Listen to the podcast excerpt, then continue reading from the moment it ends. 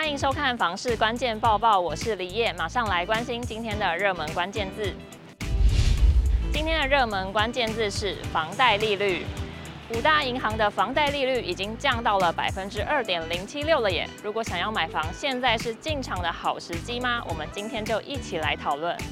以央行数据来看，近年五大银行新增房贷利率最低点出现在二零二一年的九月，平均利率为百分之一点三四六。二零二二年三月，央行开始升息后，利率逐步上调，一直到今年四月，新增房贷利率突破百分之二，来到百分之二点零八。不过，伴随央行六月起未再升息，加上新青安政策利多，使得刚需买盘转观望为积极。受惠新青安优惠房贷，央行公布今年九月五大银行新承作购屋贷款金额与利率。不仅新承作房贷金额冲上七百一十点一五亿元，新增房贷利率也降到了百分之二点零七六，利率水平创四月以来低点。那么现在适合进场吗？我们一起来听听看专家怎么说。这个数据的表现当然还是不脱在于说有新青安因素的影响哦，也就是说先前可能有些民众他们因为升息的状况哦，这个利率贷款哦大概都已经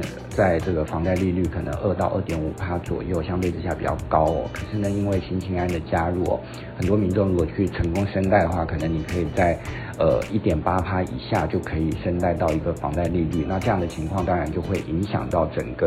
呃新增房贷的呃走势哦。那现在的确会是一个蛮好的进场时间点哦，是因为在于说大致上会看好明年房市是回温的，所以呢，可能有很多民众想要趁现在这个盘整的态势哦去做进场购置。那另外一方面，可能还要注意的是在于说呢，呃，整体的买气上面还是有一些些变数哦，可能要提醒民众说不要。去做轻易追高的情况，因为呢，呃，接下来的十一、十二月越来越接近大选投票日哦，可能还是会有一些呃政治局势上面的变动，影响到呃经济情况，甚至以直接影响到房市哦。所以民众在这个购屋的时候呢，可能还要注意到这个整体市场状况。另外一方面，是因为全球都有一些战事哦，可能也会影响到一些资金去布局在台湾哦，因为可能他们会去联想说两岸的情势哦，所以这样子的资金信心度可能有一点点需要再观望的状态，也会影响到一些高资产族群去做布局的状态哦。那当然，相对之下，对于高总价的产品的市场上面回温的情况也不会这么快哦，可能还会再观望一阵子。所以提醒民众，就是如果说他们现在即使是一个盘整的态势要进场哦，当然也是买在一个盘整的价位就可以哦，不用去特别呃恐惧说未来是不是房价走高，而在现阶段就去追高这个房价哦，这件事情可能是。现在进场的民众啊，还是要注意的地方。新传不动产智库执行长何世昌认为，央行自二零二二年三月启动升息循环以来，各界担忧升息的风险并未发生，房贷违约率不升反降，更创下历史新低。因为不少人把房贷年限延长十年，例如原本要贷二十年改贷三十年，或者三十年改贷四十年。每月还款负担跟升息前几乎差不多，变相让升息风险消失了。何世昌说，房贷户平均清偿年限大多在十二至十八年间，许多人存够钱或者卖掉房子就能提早清偿。目前缓步升息的环境，市场上仍有足够的工具来减缓升息。倘若未来升息步伐加快，则就要再另外进行讨论了。看房市关键报报，可以让您了解现在的房市趋势如何。买房卖房的知识还有新闻，我们都会帮您整理。所以现在就赶快按下订阅，并开启小铃铛，这样就不会错过重要的资讯喽。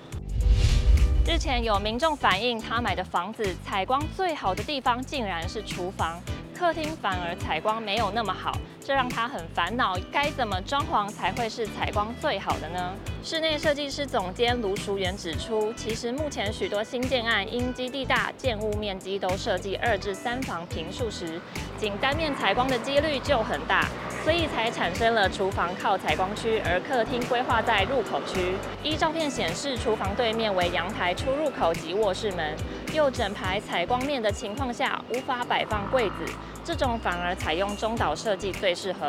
建议厨房可以做 L 型腰柜来收纳电器及中岛间餐桌。此外，阳台旁的卧室门改至左边，让冰箱内迁入原有的房门，以增加收纳，还能化解一进门就看到冰箱的问题。有台北最大闲物设施之称的第一殡仪馆确定搬迁，一起来看最新的进度。上个月三十一日，台北市殡葬处到议会报告时表示，已经取得拆除工程执照并决标，预计二零二四年二月二十四日停收，四月施工拆除殡仪馆，最快九月拆除完毕进行验收。消息一出，当地民众多持正面态度，而殡仪馆拆除后，原址将暂时作为临时停车场及绿地，未来则会朝医疗社福照护设施规划使用。以上就是今天的房市关键报报，我们下次见。